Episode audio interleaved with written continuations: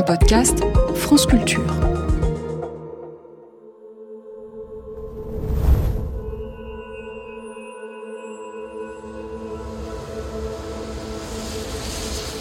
Et si je vous disais que le premier astronaute mis en orbite fut en réalité un caninote, un chien? Ici Constantin Jarnico qui vous parle de Moscou.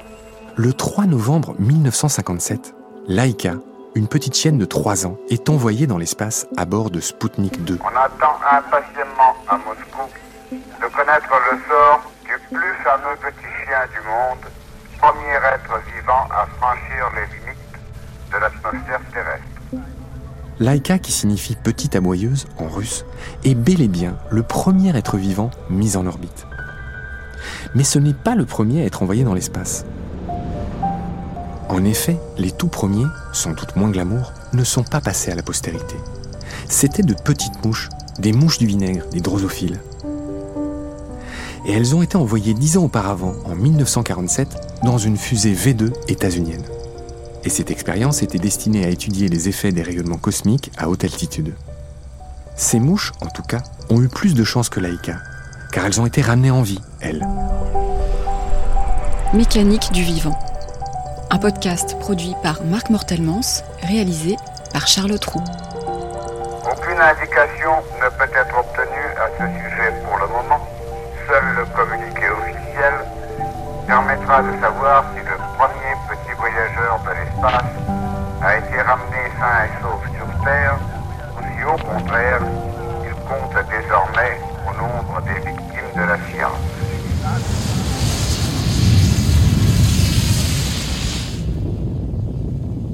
On sait aujourd'hui que la petite chienne avait déjà beaucoup souffert lors de son entraînement. Elle était ligotée, couverte d'électrodes dans sa fusée, et elle est morte quelques heures après le lancement, probablement de stress et de chaleur. Cette mort était de toute façon certaine et prévue. La capsule spatiale, le cercueil de cet énième meilleur ami de l'homme, se consumera en rentrant dans l'atmosphère cinq mois plus tard au-dessus des Antilles, après avoir fait 2600 fois le tour de la Terre. Un petit pas pour la chienne, un grand pas pour la science humaine. L'expérience prouve qu'un être vivant peut survivre à une mise en orbite. Et la mission Sputnik 2 a donc préparé le terrain pour les tout premiers vols spatiaux de l'humain. 40 ans après le sacrifice de Laïka, en 1998, le scientifique russe Oleg Gazenko, qui avait sélectionné et entraîné la petite chienne, ose exprimer des regrets. Plus le temps passe, plus je suis désolé. Nous n'aurions pas dû le faire, dit-il. Nous n'avons pas appris suffisamment de cette mission pour justifier la mort de Laïka. À l'époque, le fait de sacrifier un animal passe complètement au second plan. Laïka, une bâtarde de husky et de terrier, avait de toute façon été ramassée dans les rues de Moscou. La presse états-unienne l'a surnommée Curly, bouclette, ou Mutnik, Mut signifiant bâtard en anglais. Et pour les Français de l'époque, c'était Frisette. Ils aiment bien les noms en hête, les Français. D'ailleurs, le premier châteaunaute du monde, et à ce jour le seul félin envoyé dans l'espace, s'appelle Félicette. Et ça se passe en 1964. Que les âmes sensibles ne s'émeuvent pas. Félicette est si bien entraînée que son équilibre électrique, sa respiration, son pouls, rendu visible sur l'oscillographe, ne varie pas. On l'a bien choisi, Félicette, car la moindre réaction de terreur, de crainte, l'eût fait éliminer. Félicette survivra à son voyage, pour être euthanasiée quelques mois plus tard afin d'étudier son cerveau. Trois ans auparavant, en 1961, les Français avaient envoyé Hector, un rat, qui fut donc le premier ratonaute. Qu'ont en commun tous ces animaux? Eh bien, ce sont des êtres vivants domestiqués. Cinquième saison, les domestications. Avec l'historienne des sciences et de l'environnement Valérie Chansigo, l'éthologue Jessica Serra et l'archéozoologue Jean-Denis Vigne. Premier épisode. De l'assiette au canapé. Ce que l'on peut constater, c'est qu'il y a eu plusieurs vagues dans la domestication. Valérie Chansigo. La plus ancienne est celle du loup gris qui va donner le, le chien. Et en fait, ce qui est passionnant avec l'exemple du chien, c'est que cela ne va pas changer radicalement les sociétés humaines. C'était des sociétés de chasseurs-cueilleurs. Elles restent fondamentalement des sociétés de chasseurs-cueilleurs. Après, la deuxième vague, c'est la vague plutôt des on va dire, d'herbivores, vaches, cochons, chèvres, moutons, qui là va s'accompagner, on ne peut pas prétendre que c'est la cause, mais en tout cas cela s'accompagne d'une transformation assez radicale et relativement assez lente des sociétés humaines qui deviennent des sociétés agricoles et d'élevage. Il y a donc deux voies principales, deux chemins de domestication. D'anciennes proies devenues bétail, comme vient de l'expliquer Valérie Chansigo, et avant ça, il y a eu la voie initiée par un prédateur, le loup devenu chien, il y a au moins 17 000 ans. Souvenez-vous, je vous avais déjà raconté cette histoire dans la toute première série de Mécanique du vivant. Le chien devient compagnon, sentinelle et pisteur de chasse. Ce type de domestication s'appelle la voie commensale.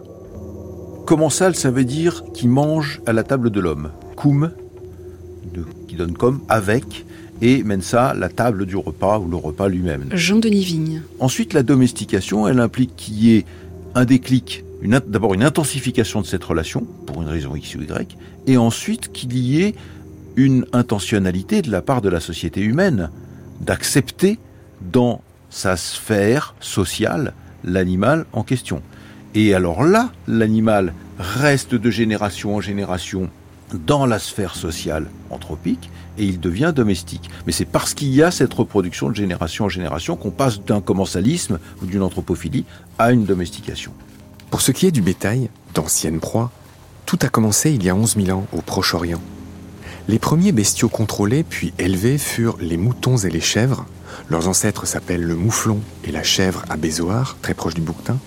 Puis, dans les millénaires qui viennent, c'est le tour de la vache, dont l'ancêtre s'appelle le de la poule qui provient du coq banquiva ou coq doré en Asie, et de bien d'autres. Si on prend l'Asie, continent par continent, l'Asie, en fait, il a grosso modo trois grands centres. Il y a le Proche-Orient, avec bœuf, mouton, cochon, chèvre, au tout début, avec la naissance de l'élevage. L'extrême-orient avec le cochon pour le tout début, hein, je parle que du tout début là. Et puis l'Asie centrale plus tard avec chameau et cheval. Et l'Asie du Sud, l'Indus et l'Inde en général avec le zébu, qui est un cousin des bovins taurins, et le buffle et le yak sur le plateau himalayen. Donc pour l'Asie, il y a beaucoup beaucoup de choses. Pour l'Amérique, on a lama alpaca dans les Andes, puis cochon d'Inde, dindon, faut pas oublier le canard, hein, le canard qu'on appelle canard de barbarie, hein, qui a aussi été domestiqué dans cette région, mais plus tard. Et en fait, c'est des zones limitées euh, en Amérique. Hein. C'est quand même les Andes, la Mésoamérique, a tout petit peu le sud de l'Amérique du Nord. Et ensuite, eh bien, si on regarde en Afrique, il y a peu, alors je mets, je mets un peu la, péninsule arabique, mais que ce soit l'Asie, hein, avec l'Afrique, il y a peu de domestication. Il y a l'âne qui est assez ancienne dans la basse vallée du, Nil. Hein. Il y a le dromadaire en Arabie. Et puis euh, la pintade, un peu plus tard. On ne sait pas exactement quand, on ne sait pas exactement où, mais en Afrique aussi.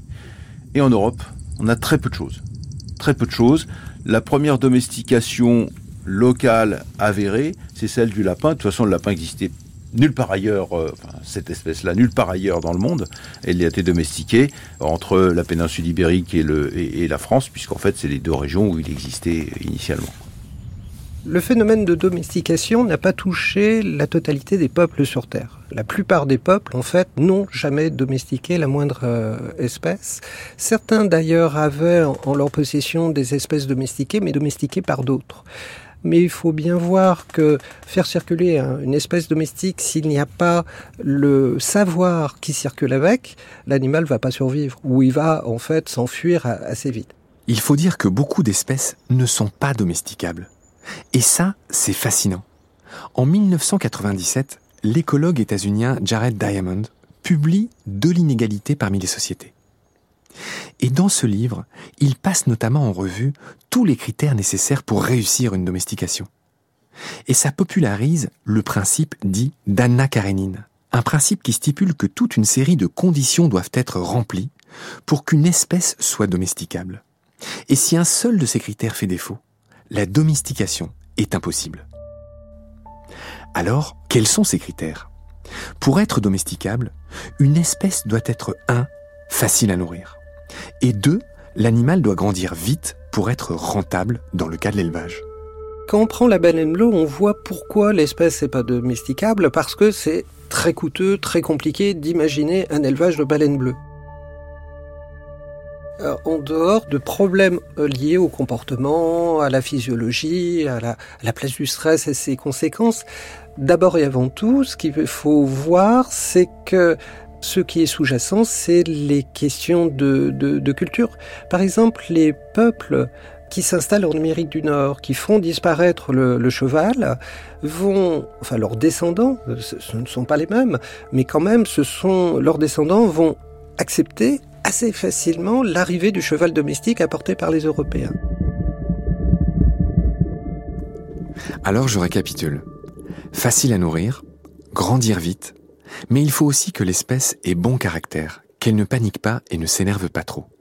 Et ça, ça explique par exemple que le zèbre en Afrique n'ait jamais pu être domestiqué. Il est trop violent. Et enfin, les animaux sociaux sont plus faciles à domestiquer, les solitaires plus difficiles.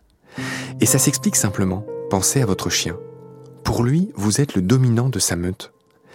Le chat étant solitaire, on va dire que dans ce cas, c'est une toute autre histoire.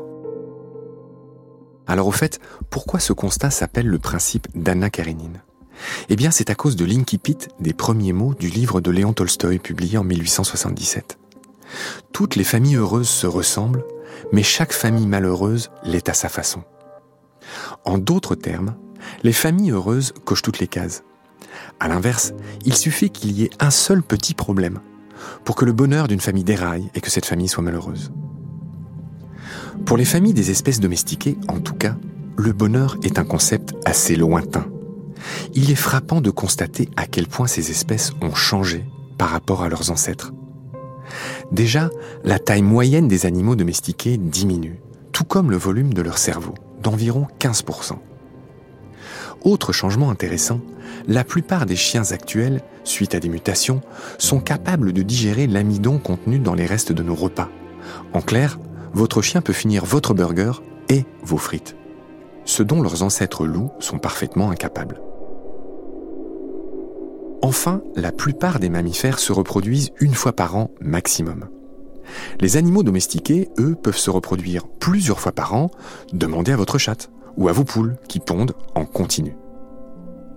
Mais à quel prix se font ces transformations? Déjà, les domestications rendent en général les animaux incapables de vivre seuls dans le sauvage. Par ailleurs, en un siècle, nos vaches produisent quatre fois plus de lait qu'auparavant au prix d'inflammations récurrentes de leur pie, des mammites. Mais le pire à mes yeux, ce sont les créations de races extrêmes, comme ces chats sans poils, les sphinx, incapables de vivre en extérieur, ou ces bulldogs qui souffrent de maladies respiratoires chroniques, ou encore ces chihuahuas qui doivent accoucher par césarienne car trop petits. Qu'avons-nous fait à ces animaux devenus des machines, des jouets vivants?